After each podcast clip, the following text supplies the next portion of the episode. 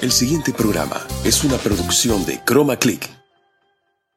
En Mueblería Palitec amoblamos tu casa por mucho menos de lo que te imaginas. Financiamos tus compras con crédito directo hasta 26 meses plazo, sin entrada y sin garante, solo presentando tu cédula. Juegos de sala, comedores, dormitorios y mucho más, todos con descuentos de hasta el 30%. Visítanos en la 16 y Cuenca esquina. En Mueblería Palitec te aseguramos que encontrarás todo lo que buscas. Mueblería Palitec, la mamá de los palitos. Chicos, sin mascarilla. Ya, pero solo por la foto. Sí, sí, sí.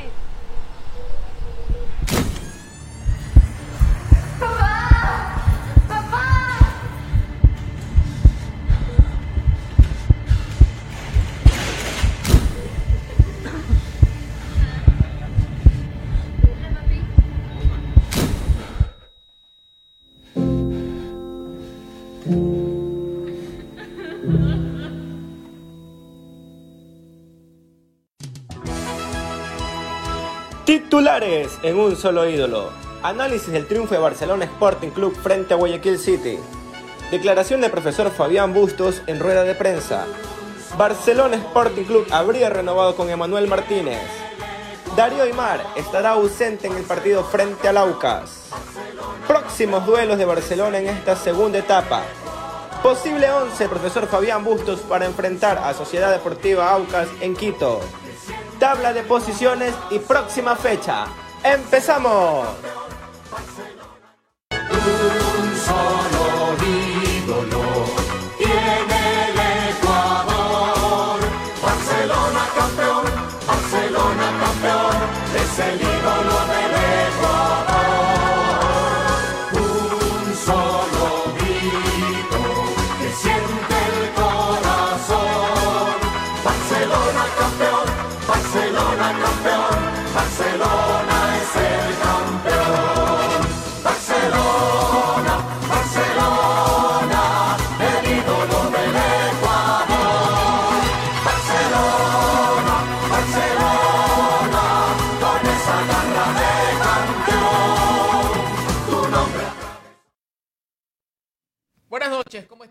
Qué gusto, como siempre, saludarlos a través de la pantalla de Chroma Click TV en este su programa Un Solo Ídolo, el programa dirigido a toda la hinchada barcelonista que hoy seguramente está muy expectante de lo que pueda pasar este fin de semana ante Sociedad Deportiva Aucas, después de una contundente victoria ante el cuadro del Guayaquil City, que sin duda alguna re- retoma la ilusión y la confianza de la hinchada, del cuerpo técnico, de los jugadores y directivos que hoy por hoy confían en una importante posibilidad de poder llegar a una final. ¿Cuánto ha cambiado el Barcelona de lo que fue el arranque de esta segunda etapa a la actualidad? Lo vamos a estar analizando. También hay que recordar de que hay un ausente para este próximo partido. ¿Quién sería su reemplazante? También lo vamos a estar desarrollando en cuanto al análisis en este programa Un Solo Ídolo. Gracias como siempre y bienvenidos. Les saluda Ronald Vinces.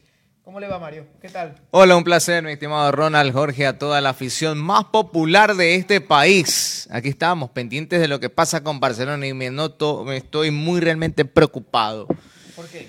por los 45 millones de dólares. En pasivos, en déficit que tiene que asumir esta dirigencia de Barcelona. Una labor realmente titánica la que tienen por delante y en medio de una pandemia. Realmente es, eh, es todo un reto para esta directiva comandada por Alfaro Moreno. Y vamos a ver cómo les va. Eh, tienen que acompañar la gente, la gente tiene que sumarse a este reto que es eh, tratar de, de- de sanear a Barcelona y de recuperarse económicamente, más allá de lo futbolístico que ya lo vamos a topar más adelante, mi estimado Ronald. Bien, ¿cómo le va Jorge? ¿Qué tal? ¿Qué Buenas tal, noches. Ronald, Mario? Buenas noches. Un saludo inmenso a toda esa afición amarilla que nos sintoniza a través de la mejor pantalla digital como la de Chroma Click TV. Y pues Barcelona volvió a ganar, aseguró y retomó de nuevo el liderato de la tabla de posiciones y se afila como el próximo finalista si es que llega a hacer sus tareas, porque ya Barcelona depende de sus propios resultados para disputar el, tal, el tan anhelado campeonato nacional de la Liga Pro. Bien, Barcelona tuvo un importante resultado, obtuvo un importante resultado ante el cuadro del Guayaquil City en el Estadio Monumental. Previamente habían jugado sus rivales directos para Barcelona, Liga Deportiva Universitaria de Quito que empató como local y posteriormente hay una derrota en, el partido entre el cuadro Independiente del Valle y el Emelec, donde el cuadro azul, que era otro de los equipos que, o es otro de los equipos que aún se mantiene en expectativa, en esta segunda etapa cayó goleado ante el elenco Independiente del Valle. Conocido esos dos resultados, que sin duda alguna eran los que quizás más interesaban por, por cómo estaba la tabla de posiciones, eh, se iba a jugar el partido entre dos equipos que también estaban igualados en puntos, pero la diferencia se marcaba en el gol diferencia, precisamente. Barcelona, que en estos últimos meses o años ha tenido de esas particularidades que cuando los rivales jugaron para Barcelona Sporting Club, pocas veces terminó jugando para sí mismo y consiguiendo resultados importantes. La mayor parte eh, de partidos eh, no fueron resultados favorables, lo cual eh, generaba algo de desazón. En esta ocasión yo creo que un importante número de barcelonistas tenía esa expectativa. Primero porque el Guayaquil City, más allá de que en las estadísticas no es superior al Barcelona, pero sí queda esa, eh, ese, sabor de boca de decir Guayaquil City en algunos partidos lo ha complicado. Y en el último principalmente, porque si nos ponemos a hacer memoria, en la primera etapa, Barcelona pierde un partido en el estadio eh, Cristian Benítez, que al terminar la primera etapa, en el análisis de la primera parte todos decíamos, esos puntos eran vitales para poder posiblemente ganar la 2 a primera 1 etapa. pierde Barcelona. Y Barcelona cayó. Ahora en esta segunda parte se da un panorama favorable, resultados que jugaron todos a favor del Barcelona y del Guayaquil City, pero uno de los dos tenía que hacer bien la tarea. Barcelona lo hizo, fue un resultado contundente. Sí. Creo que en el primer tiempo Barcelona denotó mucha ansiedad. Barcelona mostró que por momentos tenía esa desesperación de querer anotar y se consumieron los primeros 45 minutos. Ya en la segunda parte todo cambió. Barcelona abrió el marcador y el resto la historia lo tendrá que contar. Qué primer tiempo, ¿no? Eh, sufrido, dramático y de muchísima suerte para Viteri y Guayaquil City, ¿no? Tres palos, una cosa eh, realmente inexplicable lo que sucedió en ese primer tiempo de Barcelona frente a Guayaquil City. Oye, dicen que arquero sin leche no es arquero. No, Sí, arquero sin suerte no es arquero, mejor te dije sea otra cosa, ser basquetbolista, beisbolista, lo que sea. Pero aplaudo, profesor Bustos, aplaudo que eh, haya mantenido o ya haya dado la orden de mantener la intensidad. El mismo fuego de Barcelona en el primer tiempo se generó en el segundo. Y con paciencia, trabajando las jugadas. Al fin, profesor Bustos, puedo ver un patrón de juego, una combinación. ¿Cómo nace el gol de Barcelona? Pedro Pablo Velasco, Byron Castillo. Toque, toque, toque, finalización. Eso es lo que pedimos. Eso es lo que pedimos. Por el otro lado, Mario Pineda, que hablamos el otro día del balance que le genera a Barcelona, sobre todo en, en defensa, la estabilidad. Partiendo de eso, se suma y complementa a Emanuel Martínez. Y cuando Guayaquil City no puede taparle las bandas a Barcelona, genera libertades en la zona media donde aparece Nixon Molina, que cada vez se afianza más y cada vez demuestra que debe seguir siendo el titular indiscutible en Barcelona. Nixon Molina es la fuente de fútbol, tanto así se ha convertido en un futbolista tan trascendental que ustedes se fijan en el primer gol de Barcelona, él es el que filtra la pelota para que pueda participar Castillo y posteriormente Pedro Pablo Velasco. Esa conexión debe aprovecharla Barcelona de aquí en adelante. Lo que no comparto con el profesor Bustos es que otra vez, otra vez lo hizo. Quiero pensar que para precautelar eh, el tema físico, para cuidarlos, para para proteger a los futbolistas del cansancio o de, de, lo que se viene más adelante. Hablo de Nixon Molina y de, del desgaste. Mario Pineda y Nixon Molina lo sacó del campo.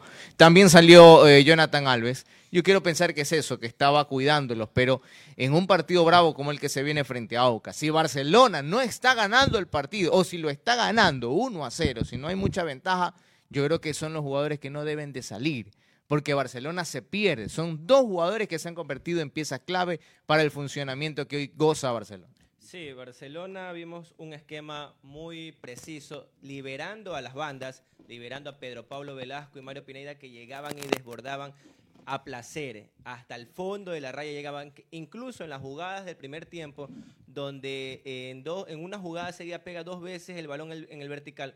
Es una muy buena jugada que hace Mario Pineda y él pone el pase rasante para que vaya eh, primero Byron Castillo y luego Riveros que estrella su, disparo en el, en el pórtico. Luego de eso, esa combinación entre Pedro Pablo Velasco y Byron Castillo es el por donde llega la, la jugada de, de más peligro de Barcelona. Pero quien pone el pase a Pedro Pablo Velasco para, que se, para habilitar a Byron Castillo es Nixon Molina. Qué importante es el juego y la marca, el trabajo en sí que tiene Nixon Molina. Y es un jugador que aquí nosotros lo venimos pidiendo. Y no tan solo nosotros, porque esto no es de echarse flores. Pero creo que el hincha barcelonista veía que cuando él ingresaba, Barcelona cambiaba.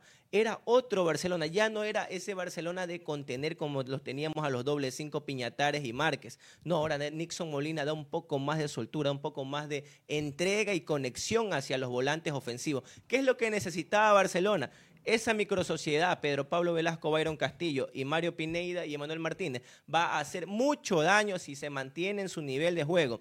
Ahora quizás algo del profesor Fabián Busto, como nosotros le decíamos, antes de los 70 minutos saca siempre a Nixon Molina. Bueno, esta vez lo hizo a los 77, 78 minutos. Pero aún así se vio que cada vez que sale Nixon, el equipo baja un poco su rendimiento. Ya no hay mucha claridad en la precisión para que los balones lleguen tan sueltos, tan libres, eh, sin marcas, ya sea Emanuel, ya sea el Quito Díaz, o cuando ingresa Colman, a Colman, porque el partido también que hace Jonathan Alves es de sacarse el sombrero. Qué manera de correr, qué manera de pelear todos el balón. Y esperemos que Barcelona en este nuevo partido que se viene ante Sociedad Deportiva Aucas pueda mantener el nivel que presentó ante Guayaquil City y sobre todo la actitud.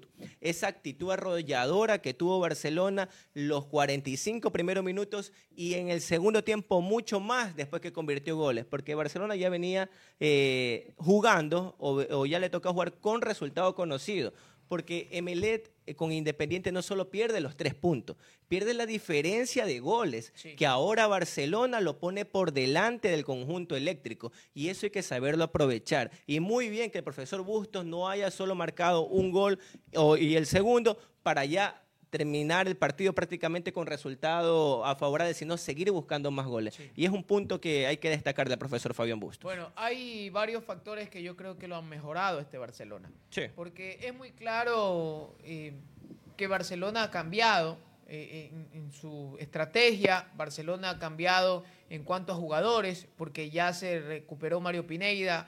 Eh, una cosa es Pineida por izquierda, otra cosa es Velasco, otra cosa es Vallecilla. Eh, a pesar de que Velasco por izquierda, eh, Pineida y Velasco juegan con, con su perfil cambiado por la banda zurda, pero una cosa es ya conocer el puesto y, adaptar, y adaptarte, y otra cosa es que te improvisen eh, para tratar de salvar los muebles en una situación bastante particular. Pero hay un hecho que yo lo quiero comentar, porque hoy mucha gente habla de el subirse a la camioneta de Fabián Bustos en la victoria. Y me parece que es importante dejar en claro varios puntos. Bustos y los resultados que se vienen consiguiendo en los últimos partidos, hay que analizarlos cómo los consigue Barcelona o por qué Barcelona los consigue o por qué Barcelona mejora en su, en su andamiaje futbolístico. Bustos insistía en el doble cinco Márquez Piñatares. Sí. Y acá, hasta la saciedad, de- decíamos, Barcelona tiene que cambiar y no puede seguir insistiendo en el doble 5 que no le da resultados. En algún momento quizás le dio resultados a él en el Delfín, porque eran otros jugadores, era otro estilo de juego, otra estrategia, y quizás le servía, pero en Barcelona eso no surgía efecto, porque Barcelona tiene un, eje conductor que se llama Damián El Quito Díaz, pero para que ese 10 funcione, necesita tener espacios. Pero si no tiene hoy un jugador con el cual se pueda asociar y pueda crear esos espacios, ¿cómo puede trabajar Damián Díaz con libertad en esa zona del campo de juego? La incursión de Molina le da eso a Barcelona, lo mejora a Díaz, lo potencia Díaz porque tiene con quién asociarse, quien le entiende el juego mucho mejor que lo pueda entender un Piñatares o un Márquez que son especialistas en la labor de contención pero no tienen la misma salida que Piñatares. Otro de los cambios fundamentales dentro del esquema de Bustos es el retorno de Mario Pineida. Es fundamental el que pueda Mario ocupar la posición de lateral por izquierda, Velasco ya por derecha ocupa el puesto de lateral y lo sueltas Byron Castillo, que si como lateral se siente cómodo, en este último partido, al menos como extremo, eh, demostró que no tiene ningún tipo de inconvenientes para jugar en esa zona. Son de los puntos altos que hay que destacar. Otro que para mí es fundamental es el rendimiento de Jonathan Alves y su reencuentro con el gol. Ya nadie lo quiere votar, pregunto. ¿A Porque quién? ¿A Loco? A Loco, a Loco lo querían sacar. Sí. Sí, recuerdan, ¿no? Sí recuerdan que algunos decían que ya Loco no, no debía estar, que Loco no convertía goles, que pasaba farreando, que lo habían visto por aquí, por allá. Ya nadie lo quiere votar a Loco, ¿no? Eso El poder de los goles. No, señor. Eso de, de no, que señor. estaba farreando yo no lo he tenido, lo he escuchado oiga, solo. ¿Usted ha uno, uno, farreando, farreando no. Problemas personales uno sí ha tenido. conversa, uno conversa con, la- con la afición a través de redes sociales. Uno, tiene uno esas tiene amigas que y, son y- y las la, mayoría, la mayoría y a través de- de la- del uso de la tecnología uno puede tener mayor contacto con la afición. Y la mayoría decía que se vaya este lobo que no hace nada, que no le aporta nada al equipo. Y ahora, ¿qué tienen que decir?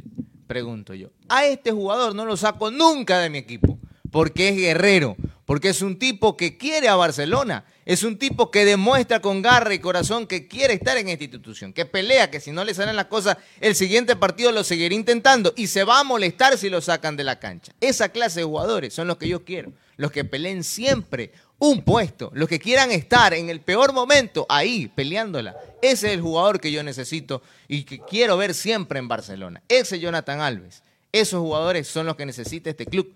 No de los cómodos, que cuando no les salen las cosas, simplemente se quedan en la banca de suplentes y aparecen a los dos, tres partidos y, y- y después van a cobrar su sueldo. Esos son los jugadores que no deben estar en Barcelona. Lo que Y pasa ustedes, es que, ustedes eh, tienen en la- eh, eh, seguramente eh, van a recordar algunos. Sí, es muy Muchísimo. fácil, mire, es muy fácil eh, el, el criterio, eh, el criterio simple, no sencillo, con poco análisis, decir, bueno, el delantero vive de los goles, si no anota, no aporta. Sí, así es. Pero yo creo que hay que analizar también un poco en cuanto al funcionamiento y en algún momento acá lo dijimos. Eso es no- mentira. No, viene yo, no, anotando. yo no creo en eso, en eso Sí, de yo- que el yo delantero tampoco. que anota no aporta. Mentira. Oliver Giroud fue campeón con la selección de Sin Francia. convertir ningún gol. convertir ¿Y cuántos goles gol. convirtió? Y vaya, Ningún pregúntale gol. al técnico si era o no importante en su esquema o en su andamiaje futbolístico.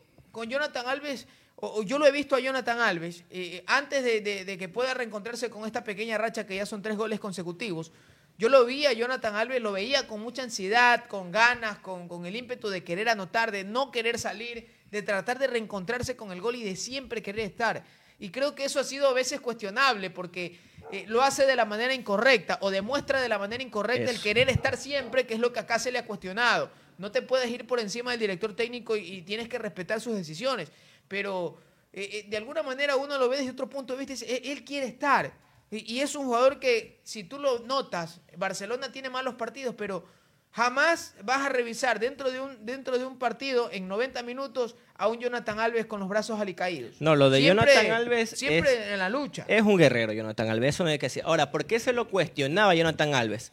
No es solamente porque no marcaba goles, porque todo jugador puede tener una mala racha, Sí. como todo, fútbol- todo delantero, que para tener su confianza y para elevar su autoestima tiene que convertir en un gol. Y eso lo consiguió Jonathan Alves y ha venido consiguiéndolo a partidos seguidos. Ahora, ¿qué ha pasado? Lo que aquí también hemos criticado, Jonathan Alves, es la indisciplina, Sí. porque en todo lugar, en toda casa existen las reglas y hay que respetarlas. Primero con el protocolo que no cumplió del COVID. Luego cuando fue malcriado con el mismo Bustos. Y después trascendieron las indisciplinas de Jonathan Alves. Ahora, aquí va la pregunta. Jonathan Alves ha subido su, su nivel de juego. Está en confianza, está en racha. Pero porque ya se termina el contrato, porque ya se termina el año, porque quiere renovación, o es porque de verdad ya le volvió la racha, ya volvió Yo el juego, ya volvió a ser el Jonathan Alves ese que nosotros apostábamos todo por él. Yo creo que es lo último. Para mí, no sé qué opines, pero para mí es lo último. Yo creo que el delantero tiene esas rachas, ¿no? Y a Sí, veces pasa dele. de que no conviertes. Pero yo, mira, ha pasado, ¿no? En varios jugadores que tú los ves que cuando tienen que renovar levantan su nivel y, y andan bien, pero yo a Jonathan Alves no lo veía eh, en una mala actitud o, o- o sin el interés de querer estar. Siempre lo vi con esa motivación, con las ganas, con la búsqueda, reclamándole a sus compañeros porque no le llegaba una pelota limpia, tratando de buscar eh, que, el, andamiaje de Barcelona eh, trate de tenerlo a él como referente de ataque. Yo, lo notaba eh, constantemente en sus reacciones, pero lamentablemente los goles no se le daban. Ahora la situación es distinta. Hoy Alves Y, mira que a pesar de todo esto, hay partidos en los que venía anotando Colmán. Y tú no notas un solo partido en el cual Bustos haya dejado a Jonathan Alves en el banco. Para, para, para Bustos, Alves siempre fue titular en su peor o en su mejor momento. Sirve bastante en la estrategia de juego. Sí, o, o si trataba de, de- si tenía que poner eh, dos delanteros porque venía anotando a renglón seguido Colmán, por allí desarreglaba las cosas para darle espacio a Colmán, pero nunca prescindió de Jonathan Alves. Sí, nunca lo hizo. indudablemente, Indudablemente. Yo creo que eh, a pesar de que Bustos tiene claro ahora más que nunca quiénes son los titulares y quiénes son los suplentes, ya pasando al tema Bustos, eh, yo si fuese Alfaro Moreno, para lo que se viene en Barcelona, no le renovaría al profesor Bustos o conversaría con él para llegar a un acuerdo y rescindir. Así se los digo. Se los digo crudo. ¿Por qué? Porque Barcelona en, un momento crítico donde necesitó de su director técnico, eh, no fue capaz de encontrar alternativas para alcanzar los resultados. Miren, pasó tanto tiempo para que retorne Pineida y pueda volver a jugar bien Barcelona.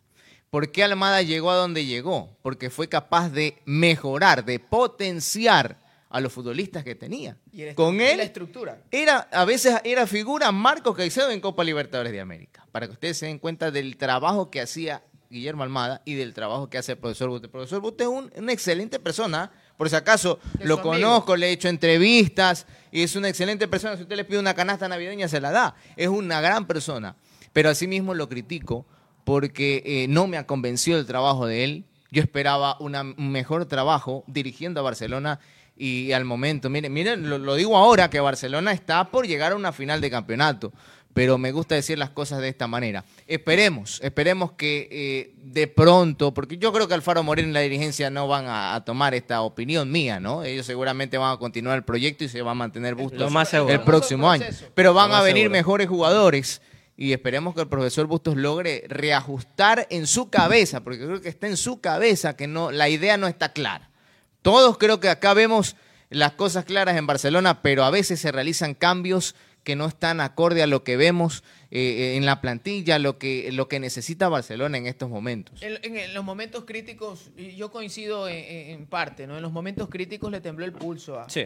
Y, y- y le costó mucho el recambio y tomó en ciertos partidos decisiones que me parece fueron erróneas. Eh, tengo en la mente aquel partido contra Liga de Quito en el Monumental. eh, realmente es el primero que me salta a la memoria y, y- y recuerdo que ese Barcelona eh, que dominó el primer tiempo, que fue el dueño del balón, que fue el que anotó los dos goles, fue contundente en la primera parte. Resulta que en el segundo tiempo quiere cerrar un partido arrancando eh, la, la segunda parte. Y, y el rival, que tienes enfrente un técnico que también es de los que les gusta parquear el bus de vez en cuando y esconderse, como es Pablo Repeto, salió a buscarte y te complicó. Entonces, esos son los momentos en los cuales tú tienes como técnico demostrar que esta es la mano del técnico. Y aquí la vamos a poner en manifiesto. Yo creo que allí eh, son situaciones que, que la- las debió haber mejorado. Pero si llega a salir campeón, creo que el panorama va a cambiar. Eh, creo que eso le puede ayudar también a él a ganar en experiencia. Yo creo que este es el primer reto, gran reto que tiene Bustos. Una cosa es haber sido campeón con el Delfín, otra cosa es intentar buscar un título con Barcelona. Y él mismo lo ha dicho. Y, y no ha tenido reparo en decirlo y creo que eso sí hay que ponderarlo. ¿no? En algún momento dijo, hace poco, hace una o dos semanas, le preguntaron qué es lo que nos hace falta. Trabajo, dijo Bustos. Trabajo. Sí. Y, y uno dice acá, bueno, ya mismo se termina el año y me dice que falta trabajo. Bueno, algo, algo debe estar faltando, pero él la tiene clara, ¿no? Eso es lo que hace falta y en eso vamos a coincidir con Bustos. Pero al mismo tiempo hay decisiones en las cuales tienes que tener, eh, re- realmente arriesgar o buscar un poco más porque estás en Barcelona, no estás en Delfín. El de- en Delfín es muy fácil hoy encerrarte, eh, esperar, parquear el bus y nadie te va a reclamar porque por último si le terminas ganando a todos los equipos de esa manera, al final la estadística dirá Delfín fue campeón.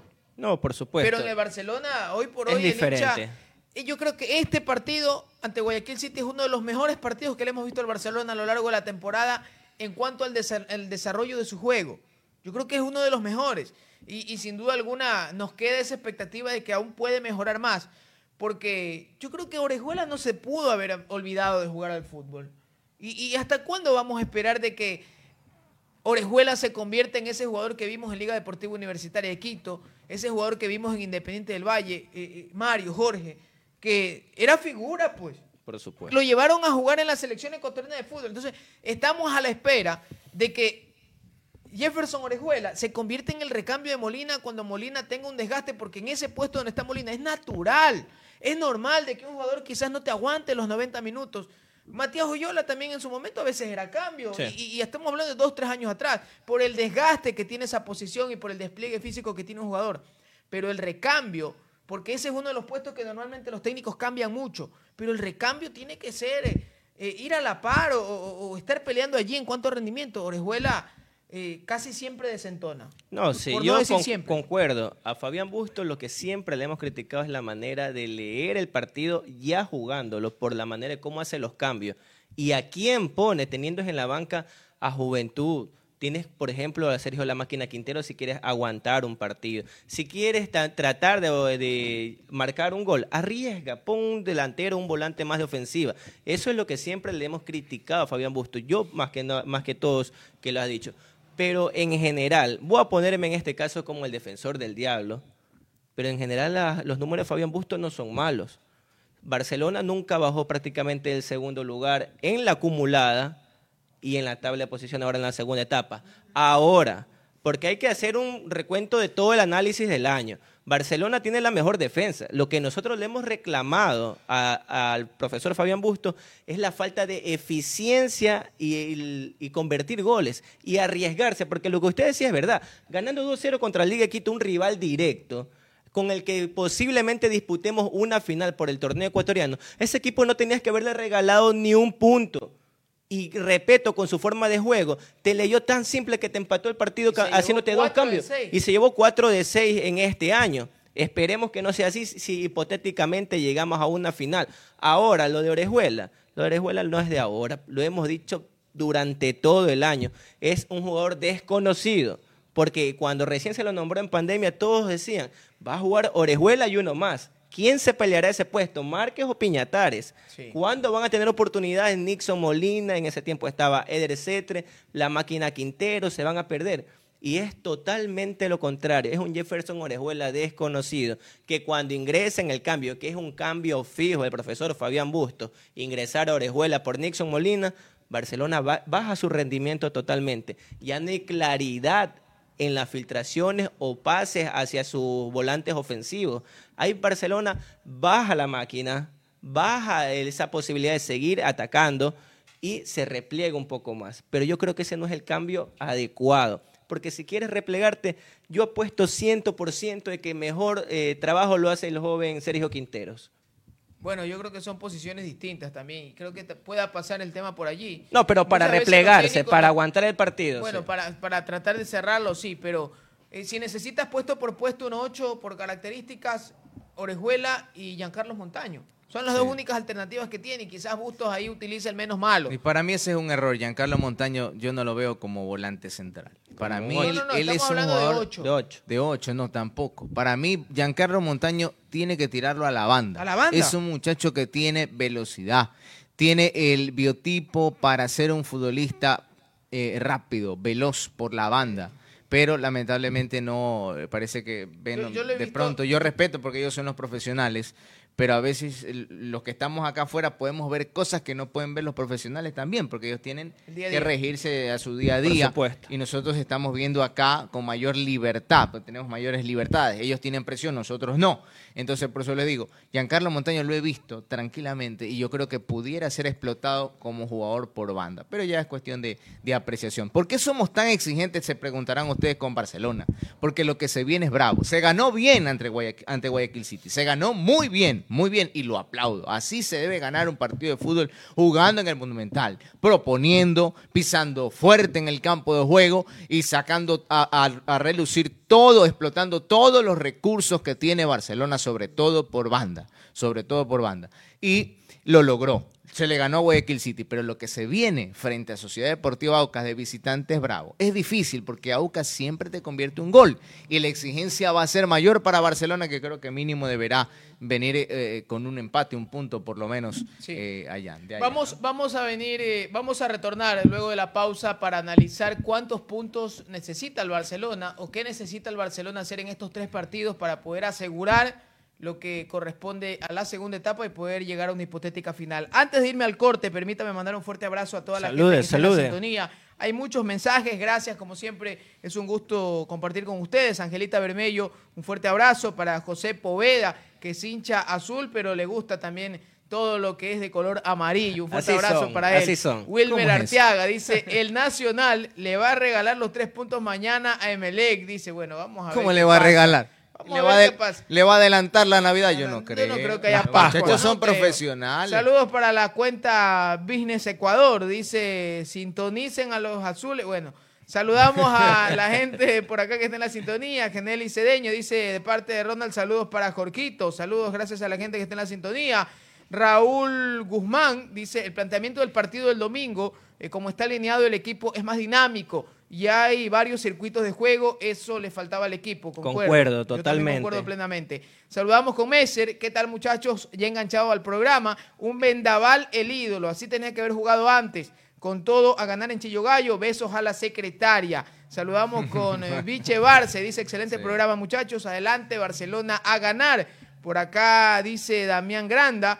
Sí, pero así queda campeón o no Barcelona. No solamente falta trabajo, sino mejores jugadores, porque Barcelona tiene un poco de jugadores eh, desgastados y ya es hora de darle chance a los juveniles. No, Barcelona- desgastados no, paquetones. Hay Lea paquetones. completa, lea Hay completo. paque- Dice no, viejo, no, bien, no, sí, respetuoso. Paquetones, hay paquetones. Barcelona no tiene delanteros, dice que metan goles y Bustos eh, más ha jugado mal que bien, así como los cambios que ha hecho. Dice, bueno, gracias a la gente que ha estado en la sintonía. Vamos a un pequeño corte, pero enseguida retornamos con más en Un Solo Ídolo, el programa de la hinchada más popular de este país. Chicos, sin mascarilla. Ya, pero solo por la foto. Sí, sí, sí.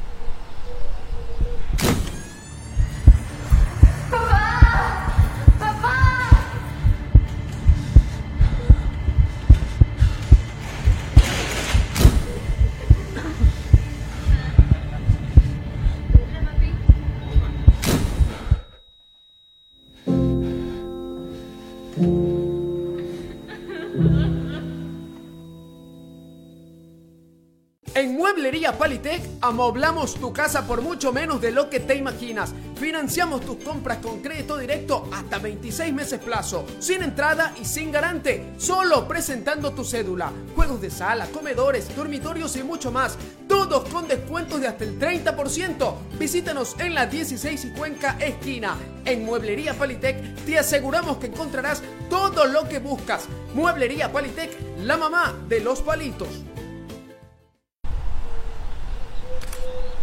Chicos, sin mascarilla. Ya, pero solo por la foto. Sí, sí, sí.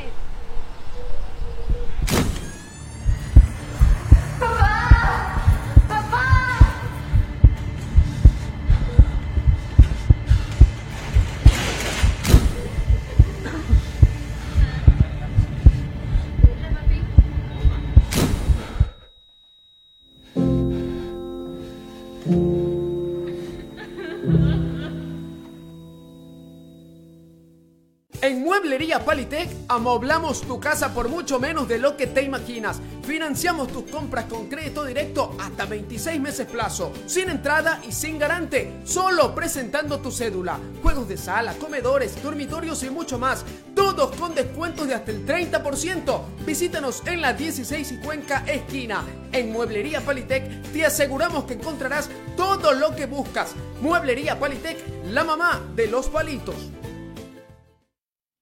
Estamos de vuelta en un solo ídolo para seguir compartiendo con ustedes información del equipo más popular de este país. Antes eh, quiero saludar porque hay mucha gente que continúa enganchada con nosotros y nos envían saludos de diversas partes de nuestro país. Saludamos con eh, Jonathan Alejandro, dice saludos desde Guayaquil, arriba Barcelona, buen programa. Por ahí había un saludito desde Chongón también, gracias a la gente de Chongón que está en la sintonía de un solo ídolo. A ver, hay una ausencia y quería también que participen nuestros, Que nuestros amigos que interactúen, están que enlazados con nosotros, que interactúen. Hay una ausencia para el día, de el día domingo. Es la de Darío Aymar que acumuló su quinta cartulina amarilla. Y hay dos alternativas que definitivamente hay que barajarlas porque más allá de que el posible 11 de lo que se ha filtrado de manera extraoficial es que podría jugar Márquez junto a Rivero. ¿Quién dice usted que va a jugar? Gabriel Márquez. Gabriel Márquez. Como el loco hay que hacer. como el loco. Como el loco. Y la otra alternativa es Gustavo Vallecilla. El argumento, el argumento que leí por ahí en redes es que iría Márquez porque no quieren desacomodarlo a Riveros, tomando en cuenta de que Vallecilla se siente mucho más cómodo Por la jugando izquierda. por esa zona. Por el perfil Pero sería. Realmente yo no sé por dónde pasa el tema porque tranquilamente puede. Yo, yo lo he visto jugar a Riveros junto a Vallecilla algunos partidos. Yo lo he Sí, visto jugar. sí. eh, Vallecilla, eh, Riveros por derecha, Vallecilla por izquierda. Y yo, no, he vi- yo no, no he, to- no he notado ningún tipo de inconvenientes. Si me preguntan qué es lo que va a plantear Bustos el día domingo, yo me la juego con Vallecilla y Rivero o Riveros Vallecilla. Debería ser. No sé qué opinen ustedes, no sé qué sola- opina la gente. Solamente ¿Quién debería estar? quiero hacerles una pregunta a la afición, a mis compañeros. Dígame un partido en que Márquez haya jugado bien de zaguero central. Uno solo que haya sido la figura, la revelación. Dígame uno. Que Ninguno. Recuérdeme Desde- alguno Desde que el haya sido. 2015. No, ¿Cuál? acu- acuérdense que cuando él ¿Cuál de llega lo 2015? ponen de central por la necesidad. Claro, porque no había más, encontraba no había más. Pero después llega Aymar, llega Arriaga eh, eh, y, y el profesor eh, Guillermo Almada termina dándole la confianza a Aymar, precisamente quien vemos en pantalla, como back central por el costado derecho y lo mandó a Márquez a su posición natural. ¿Y sabe qué? Fue figura en ese, en ese, en ese entonces. No, sí, Fue definitivamente. como Márquez. volante 5. Márquez Ah. como David 5, Márquez. en su posición natural. Márquez, natural. Márquez jugando de zaguero central. No, de zaguero Nah, central olvídese. vio. ¿Qué Es de terror, es de Sí. terror. Estoy con, con un susto terrible de lo que puede hacerle Sociedad Deportiva Aucas por ese sector si juega Márquez. Es de terror. Si Aymar no está bien, jugar con Márquez es peor. Yo preferiría que vaya Gustavo Vallecilla, muchacho joven que conoce del puesto. Para mí mucha proyección. Sí. el otro día jugó muy bien. Sí, De Jugó muy central, bien. de central. Zaguero central. ¿Por qué supuesto? Es supuesto. No es para lateral, olvídese. Él es zaguero central. Porque Aymar, y es la oportunidad para Vallecilla, se lo digo. Gustavo Vallecilla, don Gustavo, aproveche. Ahora es su momento. Usted puede ser el titular indiscutible de Barcelona. Es ¿Cree? su momento. ¿Usted cree que le puede quitar Porque el puesto a Aymar? en mi casa tengo pegado afuera, en la casa, la en la puerta, un se busca. Ah, ¿Dónde está Aymar? claro, Porque, no aparece, no, no aparece, no aparece Darío Aymar. No aparece. No es- Aymar era un jugador que tenía un gran juego Pero, aéreo. oiga, no tiene nada de malo. Buen No juego aparece. y con pies también. Ar- eh, claro, Pelota claro en el que sí. también era muy bueno. Era un futbolista que marcaba diferencia en su zona y en campo rival era presencia. ¿Dónde está Aymar? No lo sé. Bueno, Ahora ya- va, va a faltar Aymar y vamos a ver qué es lo que va a suceder ahí con Rivero que se queda huérfano. A veces, Sí. a veces tiene, tiene algunas eh, falencias Vallecilla que eso lo va a ir puliendo a medida de que vaya ganando confianza en los partidos. Tiene algunas falencias eh, al momento de, de la toma de marcas, ¿no? Que termina siendo quizás algo dubitativo. Pero es un jugador que tiene clara salida con la pelota. Y yo creo que eso es importante. Incluso yo lo noto a Vallecilla, que tiene eh, mucha más ductibilidad en el manejo de balón que el mismo Rivero. Entonces yo, yo veo a- en Vallecilla un jugador de mucha proyección, además que tiene procesos de selección, ha jugado sudamericano, o sea, no es un jugador eh, improvisado ni, ni, ni mucho menos.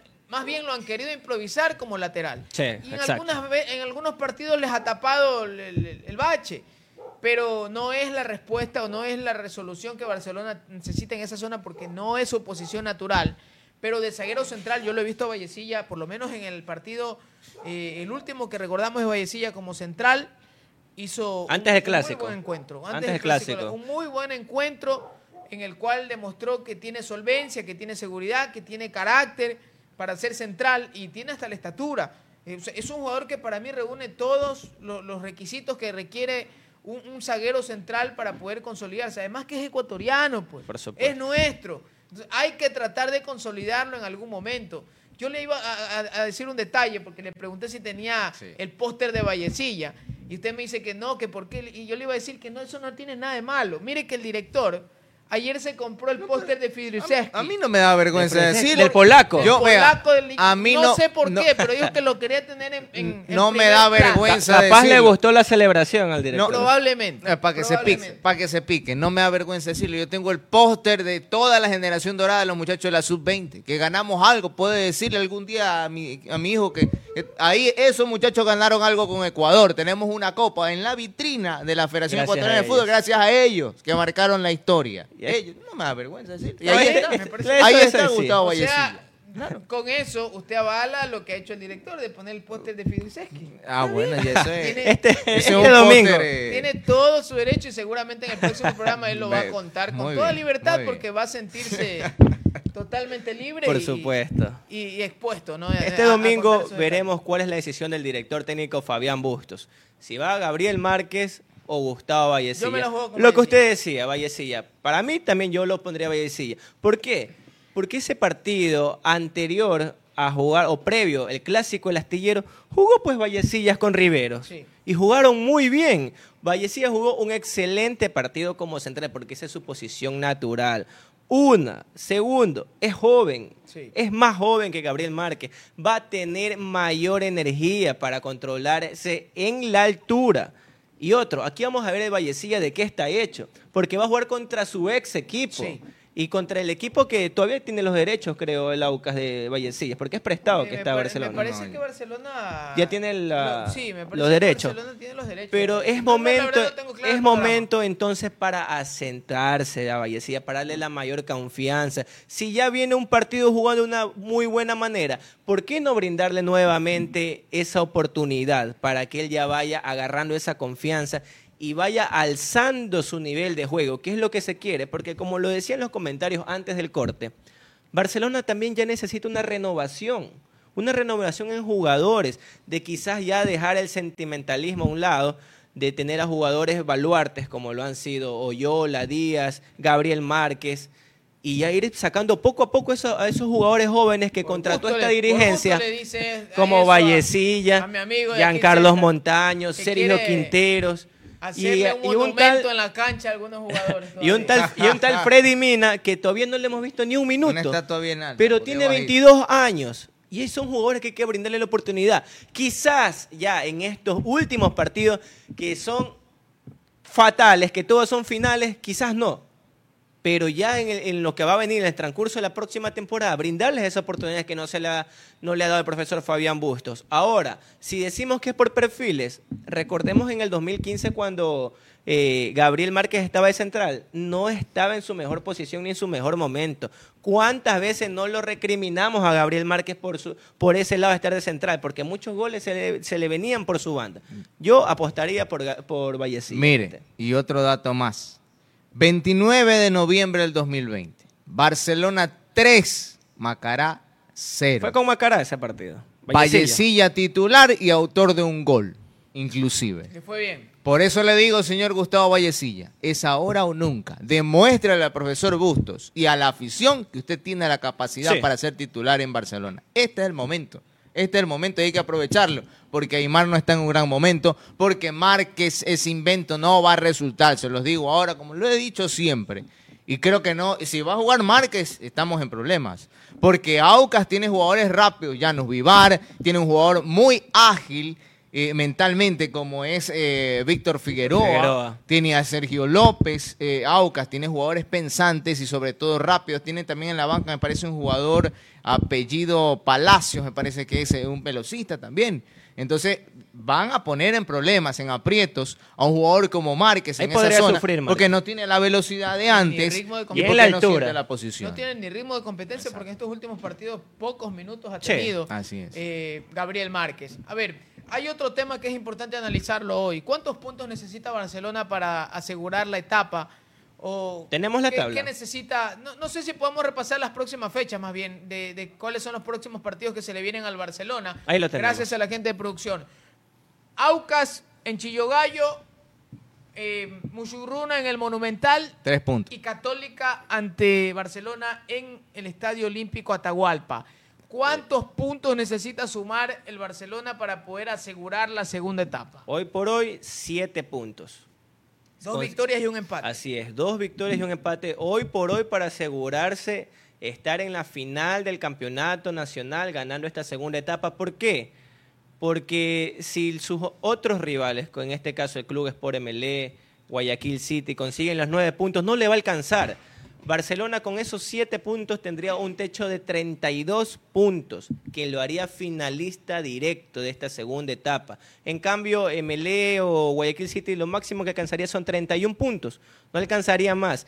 Y ojo, que no solamente está, veamos estos partidos, bueno, estos son los que a nosotros nos interesa, los que juega Barcelona pero los otros partidos que tienen los otros equipos que están peleando también la disputa del, del liderato y llegar a la final también tienen partidos muy difíciles y muy complicados. Pero nosotros tenemos que hacer nuestros deberes en la cancha. Nosotros ya dependemos de nosotros mismos. Si Barcelona le llega a ganar a un deportivo, perdón, una sociedad deportiva Aucas, que para mí es dos equipos, una delantera muy buena, con este, muy buena velocidad, mucha inteligencia en la entrega y filtración de balón por parte de, de Figueroa y Sergio López, pero en el lado de atrás, Aucas cómo sufre, cómo le llegan, cómo le hacen la cantidad de goles que ha tenido. Si Barcelona le gana al Aucas, yo ya lo pongo como finalista del torneo nacional. Yo creo que la mayoría. Saludos sí. para Juan, que está en la sintonía. Cunalata dice: Vamos, bombillo, hincha del Emelec. Mire, ¿cómo les gusta el ¿Cómo programa vamos, de Barcelona? Es algo normal de ellos. ¿Se equivocaron de normal. programa A o mí me agrada, yo, yo le digo la Señor verdad. Sí, sí, por supuesto. Gracias por la Sí, sintonía. mandan, sol- mandan saludos y todo lo yo. A mí me agrada realmente porque soy de los que eh, me gusta escuchar, eh, leer estos saludos y que estén pendientes de Barcelona. supuesto. Sporting Club. Y está bien, porque Barcelona hoy prácticamente tiene está en pelea junto con Emelec y Guayaquil City, entonces están pendientes y me parece bien. Pero aquí solo aquí solo besamos la camiseta, Nada nada, más. Ojo, Cuidado, ojo. Y, se le va- Cuidado. y lo único que se baja es la moral de los rivales a punta de No gol. le diga Nada eso al más, productor, nada no le diga nada eso. Pero más, mire, por si acaso. Les los invito porque después de un solo ídolo se viene Adictos Emelec. Sí. allí sí van a poder escuchar todas las novedades del equipo azul. Así que gracias por la sintonía. Eh, nuestro amigo Messer dice: el último partido de Márquez como central fue ante Macará.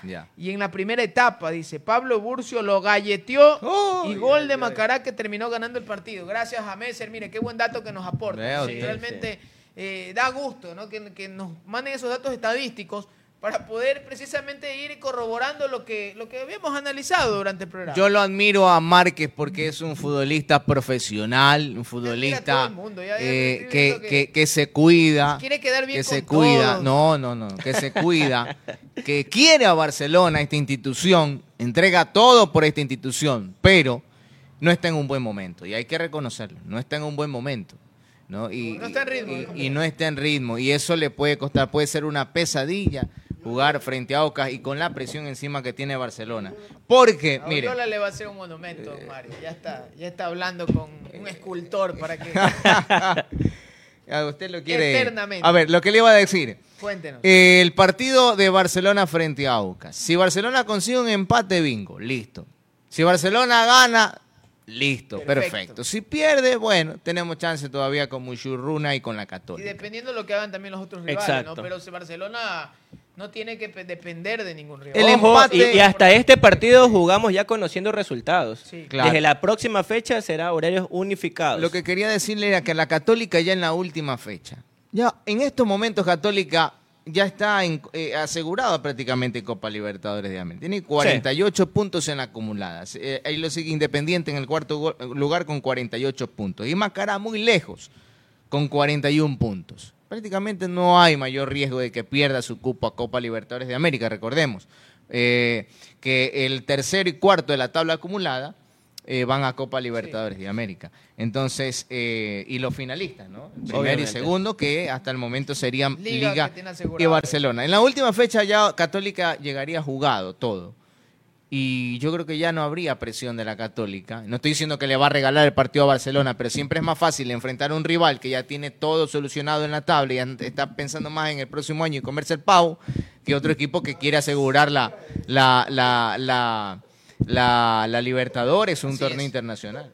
Por supuesto, ¿no? Y, y es importante conocer ese dato, que Sí. llega Universidad Católica a la última fecha sin la presión de ir a buscar una victoria Por obligado supuesto. Para poder meterse en un cupo de la Libertadores, sino ya llega prácticamente con su suerte conocida. Sí. Y, y eso es sumamente importante. Permítame saludar acá a los amigos que nos Salude. escriben. Dice Damián eh, Dalton, muchachos, hablen de la asamblea, dice de Barcelona. Ah, ¿Qué más dijeron ayer de eso? Saludos. Por acá Juan dice, bueno chicos, me parece sus comentarios y su coherencia muy buena, felicitaciones. Muchas gracias. Eh, cuidado, se comete el error poniendo a Márquez tiene que ir Vallecilla, conoce el puesto, dice Barce Eddie Morán. Gracias por la sintonía. A ver, eh, en el tema de la asamblea, ayer se dio a conocer precisamente de que existe un déficit de 45,5 millones de Sí. dólares que el Barcelona tiene que eh, prácticamente cumplir. No sé si tengamos esa gráfica que la pudimos pasar el día de hoy, eh, donde prácticamente con entidades públicas son a quienes más les debe dinero Barcelona. Casi 22 Entre millones. esas, el SRI, eh, el Instituto Ecuatoriano de Seguridad Social y, y la empresa de agua potable. Sí. Son las empresas a las que Barcelona les debe más dinero. Me parece que está en una cifra cerca de los 21 millones por ahí. Casi Es- 22. Es, es bastante, bastante representativa. Eh, la situación económica del Barcelona no es buena, pero es importante de que se vengan dando resultados positivos, de que el hincha continúe aportando como socio. Es lamentable que el tema pandemia haya afectado tanto. Barcelona habla de que, o la dirigencia de Barcelona habla de que por el tema pandemia, por el tema taquilla y, y todo lo que representa la situación actual que estamos viviendo, eh, Barcelona eh, ha dejado de recibir cerca de 5 millones de dólares entre valores de taquillas y, y tema de aportación de socios, precisamente por el tema pandemia. Son situaciones eh, que por acá incluso un amigo me pasaba el dato, me dice, eh, tanto le representa al Barcelona el tema de socios y el tema de taquilla, bueno, hasta hace poco se hablaba de que Barcelona tiene una media de cerca de más de 10 mil socios. Sí. Y, y es verdad, no todos están al día, no todos, No todos cumplen los dos años. Incluso no todos estaban, gracias a la gente de producción, esa, está pilas, está pilas, mi pana Iván, gracias por, por ponernos esa gráfica. Ahí está, 21, eh, 21 millones 314 mil 284 a entidades públicas, donde señalamos que destacan lo del SRI, lo de el IES y lo de la empresa de agua potable. Miren lo deportivo, eh, más de 14 millones, entidades financieras 8 millones, proveedores 2 millones, eh, préstamos de consumos un millón y, y- y algo más, y cuentas por pagar en los administrativos 830, eh, 500, 523 mil, ¿no? Sí, Bueno, así es. está un poco borrosa la imagen y, se dificulta el, poder dar el dato. Pero ahí está, eh, precisamente la cifra final, lo que Barcelona Sporting Club eh, prácticamente tiene en cuanto a déficit y a lo que tiene que hacerle frente sí o sí. No hay escapatoria de esto. Y, Barcelona, eh, lamentablemente en la situación en la que se encuentra, necesita ir de la mano con buenos resultados para poder ir saneando la situación actual del club. Eh, por acá tenía un... Y existía una confusión, Ronald, perdón que lo interrumpa, Sí. con, con la anterior información que se había dado que eran más de 52 millones de dólares que se había dicho que debe Barcelona. Bueno, esta nueva auditoría da a conocer que son 45 millones y más. Ojo, ojo, que ayer en la asamblea también dijeron que la, eh, la auditoría forense se la va a tener lista hasta el 15 de enero, que es la fecha, máxima, creo que dijeron lo- los dirigentes, que iba a tener eh, los socios a conocer lo que pasa en realidad con los pasivos de Barcelona Sporting Club, porque ya es una auditoría forense. Ya esta auditoría que realizó PKF, que es la, la compañía que realizó, le realizó esta, esta investigación de los pasivos de Barcelona, arroja otro resultado, un resultado inferior de casi, casi 7 millones menos de lo que se había eh, dado a conocer a la luz pública. Bueno, lo importante es que la auditoría forense da la apertura para que se pueda seguir un proceso judicial. Por supuesto. Para quienes han malversado fondos de la institución, lo cual me parece correcto, pero yo espero que se dé. Porque, a ver, este cuento del gallo pelón yo ya me lo sé, ya lo escuché. Eh, En la dirigencia anterior se hablaba de que se presentó los resultados de la auditoría a la fiscalía, que la fiscalía tenía que pronunciarse. ¿Sabe cuándo se pronunció la fiscalía? Nunca. Nunca. Nunca hubo un pronunciamiento. ¿Y sabe qué es lo que me preocupa? Que Barcelona ha pagado desde el 2016 hasta el 2019, es decir, en un lapso de cuatro años, un valor de 2.065.717 dólares por comisión a agencias de publicidad. Agencias de publicidad. Agencias de publicidad. Hace algunas semanas atrás, eh, el que en su momento fue vicepresidente administrativo, Julio Díaz, espero en algún momento poder contactarme con él y, y que nos dé una entrevista, ¿por qué no hablar de estos temas? Hablaba de que las- eh, un rubro económico que le asignó Gol TV a los clubes más importantes del fútbol ecuatoriano, Barcelona, Emelec, Liga de Quito, y por allí se me escapa otro más que también eh, recibió un ingreso por publicidad. Por publicidad. Sí. En- eh, es un buen dato, ¿no? Cerca de 20 millones de dólares por el porcentaje estimado de 20% que se llevan las agencias publicitarias. Pero mire, de lo que le acabo de hablar, eh, Gol TV para entrar al mercado ecuatoriano le tocó la puerta a los equipos grandes y le dijo, oye Liga, oye Melec, oye Barcelona, te voy a dar, mira, aquí está esta publicidad para que me pongas en, en tu marcador, en, tu, pan- en, tu- en tus vallas publicitarias, en tu camiseta, en todo lo demás. Eh, Hay esto de publicidad para los equipos más grandes, que no está mal, que, que es su manera de, de- de negociar y es su forma de marketearse y, y todo lo demás. Pero ¿sabe qué pasa? En Emelec, en Liga de Quito, que emitieron un informe, un documento oficial, esa plata entró de manera directa a las arcas del club. Líquida. ¿Sabe qué denunció el señor Julio Díaz, vicepresidente administrativo de Barcelona? Que Barcelona esa plata la cobró a través de una agencia de publicidad. Así Es es. decir, que se llevaron un porcentaje de ese dinero, según las declaraciones del señor Julio Díaz. No lo estoy Y diciendo que los yo. dueños eran pertenecían trabajadores del mismo club. Exacto. Entonces Claro. estamos hablando de que hay una malversación de fondos que debieron entrar de manera directa a las arcas del Barcelona Sporting Club. Y fueron a parar a las arcas de algún sinvergüenza que tiene que estar, oiga, tiene que terminar tras las rejas si los resultados de la auditoría forense cumplen con los parámetros correspondientes y se demuestra la responsabilidad de haber eh, manejado el Barcelona de esta manera. Pues. Pero eso es lo que estamos esperando que pase. Porque hoy podrán, podremos decir muy bien lo que está haciendo Alfaro, muy bien lo que está haciendo la dirigencia, pero no es como llegas, pues. Es cómo te vas. Por supuesto. Eso es lo que al, al hincha del Barcelona le interesa. Ayer se aprobaron muchas cosas, Sí. entre eso el crédito que va a obtener el Barcelona por parte del Banco Pichincha.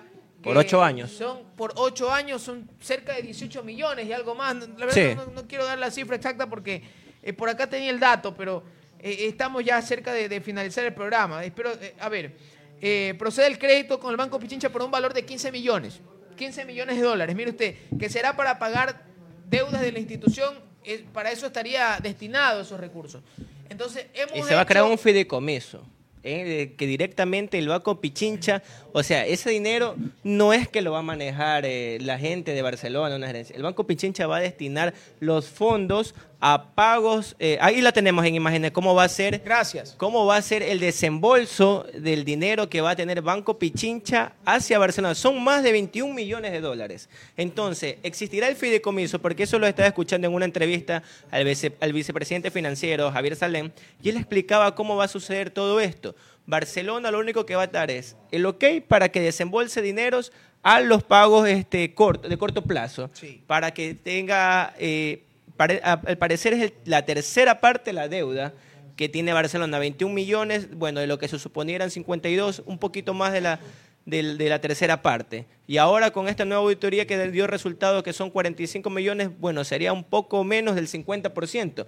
Hay que esperar todavía la auditoría forense para ver en ciencia cierta cuál es el valor real y a quiénes pertenecen esas deudas. Y podremos decir cuánto estaría pagando este crédito que le está dando la entidad financiera en conjunto con una tarjeta de crédito internacional a Barcelona Sporting Club por ocho años. Ahí vemos los montos de cómo va a desembolsar año a año la entidad financiera a Barcelona Sporting Club. Y Bien. esperemos que todo quede respaldado, ¿no? Por Como supuesto. debe ser, para que pueda actuar de la forma más correcta el Departamento Jurídico de Barcelona a futuro. Eso pensando a futuro. Y le digo otra cosa más. eh, esperemos que esto se haga efectivo, porque todavía seguimos en las palabras, en las palabras y en las palabras. Cuando ya Barcelona necesita es acción acción, porque por más que nos desgastemos nosotros hablando de, de los problemas jurídicos que tiene Barcelona, no se va a acelerar ningún proceso, téngalo por seguro. Sí, hoy depende neta y exclusivamente de la dirigencia. Mire usted, tantas cosas han pasado y realmente ha quedado allí, ¿no? En un país donde este, puedes hasta obtener un carnet de discapacidad como funcionario y en algún momento se habló que hasta una joyita que pasó por el Sí. Barcelona también por allí se mandó su carnet eh, de, De confianza. discapacidad. Y, y ojo, Pero que estas deudas... tendrás que rendir cuentas. Eso por supuesto, justicia celestial al menos tendrá que rendirla. Por, este, recordemos que esta, este dinero que ha entrado a Barcelona eh, no entra en los planes de este año, Sí. No entra en, la, en, en las arcas de este año. Y hay algo que preocupa, la, el pago que tiene que hacer Barcelona a Ariel Nahuelpan. los días están transcurriendo y no hay ningún comunicado de que Barcelona ya ella haya hecho la transferencia de pago total, porque ya no se pueden cómodas cuotas. Ya no hay posibilidad. No, ya tiene que ser de un solo golpe o si no te vienen penalizaciones que incluso puede ser pérdida de categorías.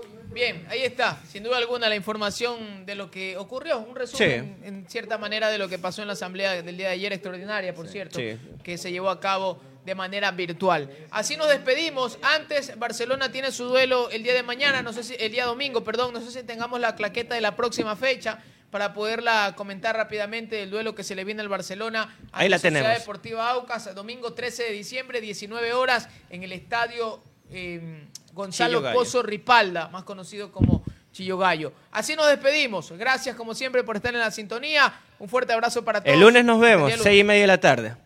Chao.